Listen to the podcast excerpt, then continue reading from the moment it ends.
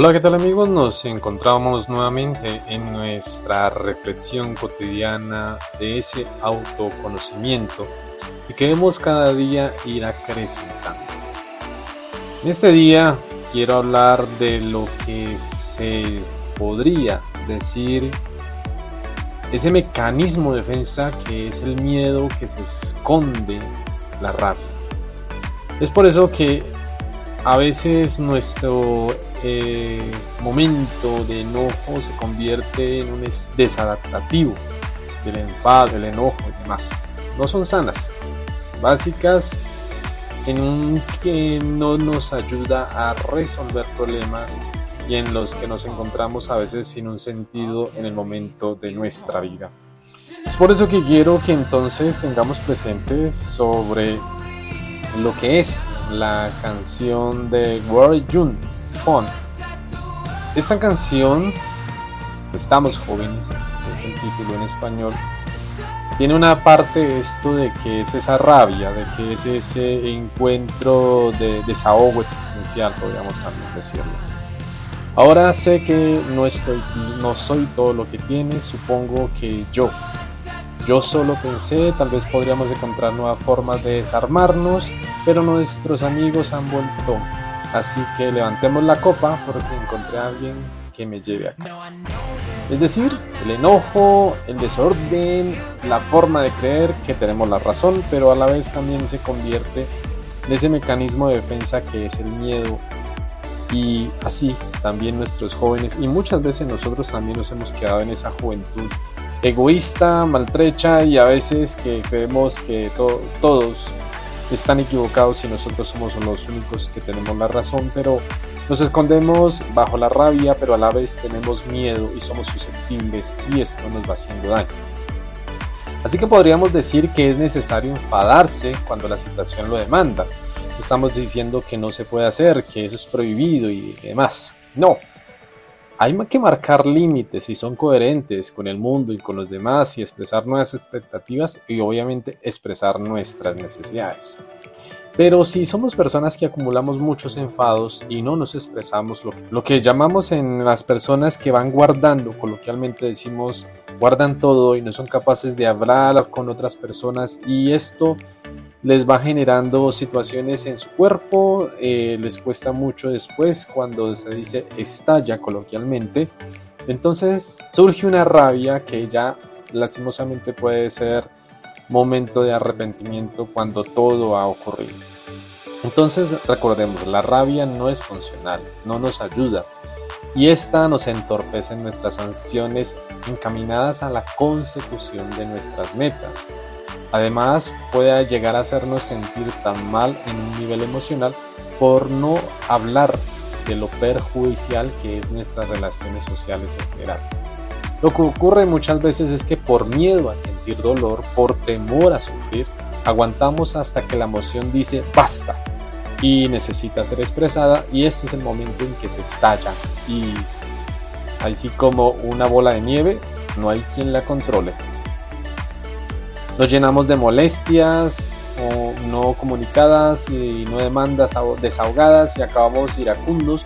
Nos hace parecer personas hostiles, agresivas y nos dejan de tomar en serio o más bien se enfadan con nosotros de manera agresiva expresar nuestro dolor y nos hace perder la razón y todo queda desechado por esta forma de actuar. Entonces, ¿qué hay detrás de la rabia? Sí, hay mucho miedo. Una persona rabiosa, aunque pueda parecer dura, con las cosas claras y que impone respeto allá y donde pasa, en el fondo es un ser muerto de miedo. Necesita usar una manera de expresarse y usa la ira para defenderse. Pero preguntémonos si, si somos unos de esas personas, ¿qué pretendemos defender con la ira? Evidentemente es algo que puede hacernos daño o sufrir, y esto también surge en enfermedades, no creamos que no. Y, tiene, y tenemos mucho miedo de caer en ese sufrimiento, de que nos hagan daño. Entonces, ¿qué hacemos? Se utiliza la estrategia de ira para librarse. Entonces, surgen una cantidad de preguntas instantáneamente. ¿Por qué iban a hacer sufrir? ¿Por qué padecer de dolor? La respuesta a veces puede ser muy clara o a veces no tan clara.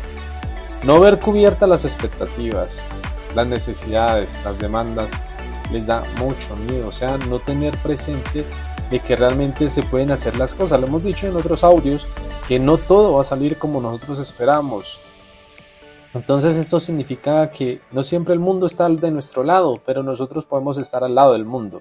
La vida de los demás van a hacer las cosas como les gustaría, nosotros como nos gustaría, pero también pensemos nosotros cómo nos gustaría que recibamos información o cómo nos sentiríamos cuando una persona estalla de esta manera.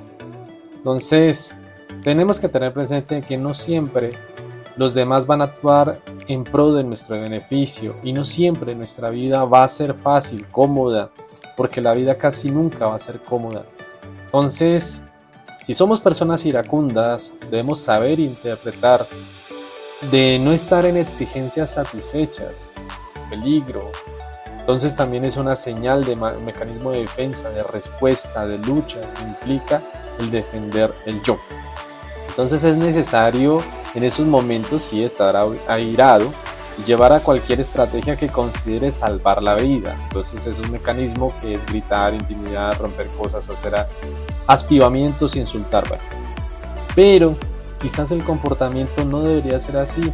Esto debe cambiar y en los demás como actuamos. Necesitamos también que nosotros cambiemos en ese sentido de ira para que los demás puedan entender cuáles son nuestros sentimientos. No podemos pasar por el mundo girando en el sentido de que nos beneficie todo, porque al final nada es así. Debemos encontrar siempre en los problemas las soluciones, en las dificultades familiares buscar soluciones, tanto con los amigos, esos, esos malestares, ya que sean eh, de situaciones adversas, nos pueden llevar a, incluso malestares estomacales, a tomar drogas para evadir y una cantidad de cosas que nos van degenerando en nuestra salud y nuestra vida. Entonces, ustedes estarán preguntando, bueno, ¿y cómo entonces vamos a manejar estas rabias? Es importante tener en presente que debemos empezar, saber cuál es el objetivo. Obviamente, no es eliminar la emoción de esta situación de enfado. Hay enfado sano, hay momentos que no. Ahí es donde tienes que buscar cuál es, porque obviamente la vida o las situaciones te van a poner siempre una zancadilla y vas a terminar enfadado. Pero hay que enfadarse de manera beneficiosa y nos permite tener relaciones sociales más saludables, aparte de una gran liberación emocional para nosotros mismos. Uno de estos primeros pasos que podemos decir es que debemos seguir y para eliminar esa rabia que no es beneficiosa. Como ocurre con todas las emociones, aceptarla, quererla, sentirla, ser consciente. Y para ello podemos entonces retirarnos a una habitación tranquila, cerrar los ojos, dejar que nuestro cuerpo se relaje un momento. Y si no eres de los que se relaja y no tienes esa paciencia, puedes coger una almohada y gritarle a la almohada, la pones en tu boca y gritas, te, te liberas de esta manera.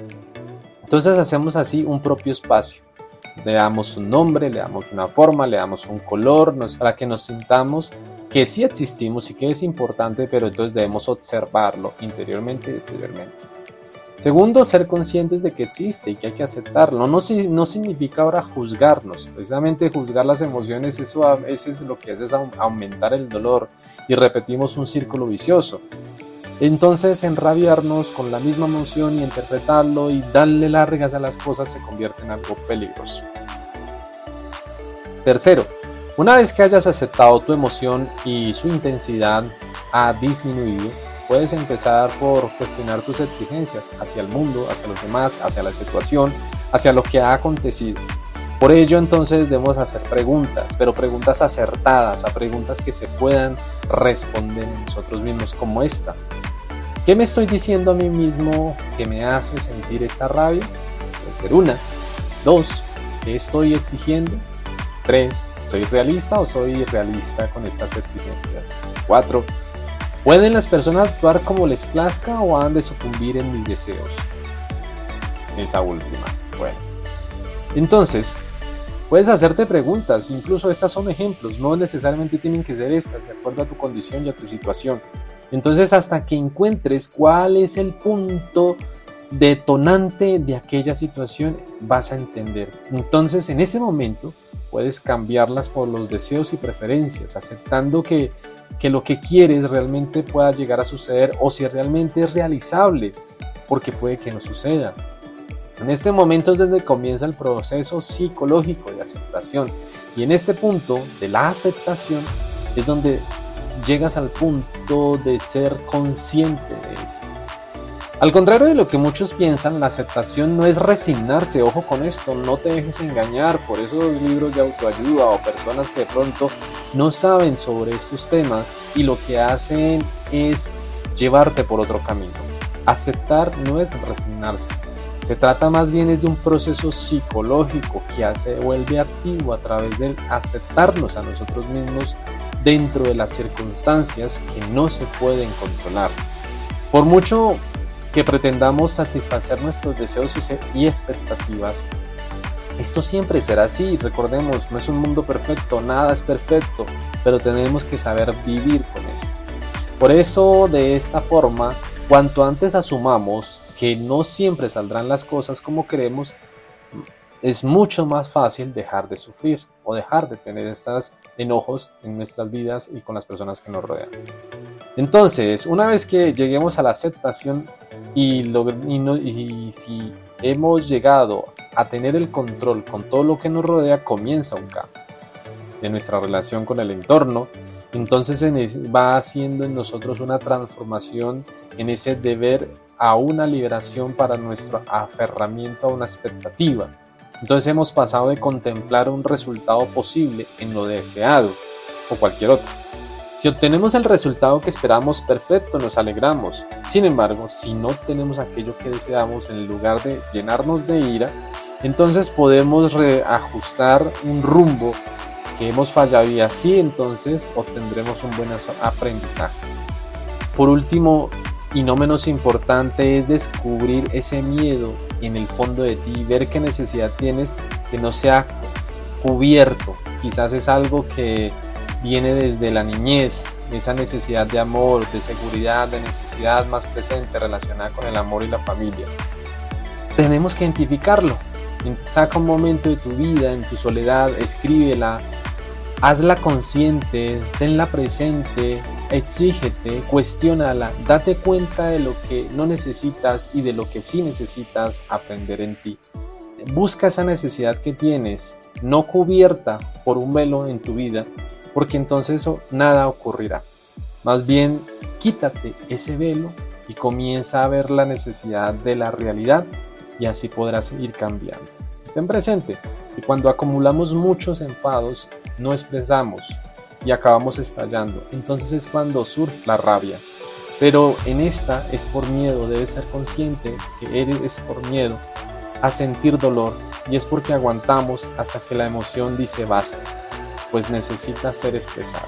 El cuerpo busca cómo es desahogarse. Por eso es importante cuál es ese miedo que está en el fondo de ti y reajustar nuestro rumbo y ver que hemos, que hemos también y hemos estado fallando. Así pues, obtendremos un buen aprendizaje para nosotros y obviamente una convivencia con los demás. Cuídate y nos vemos para la próxima.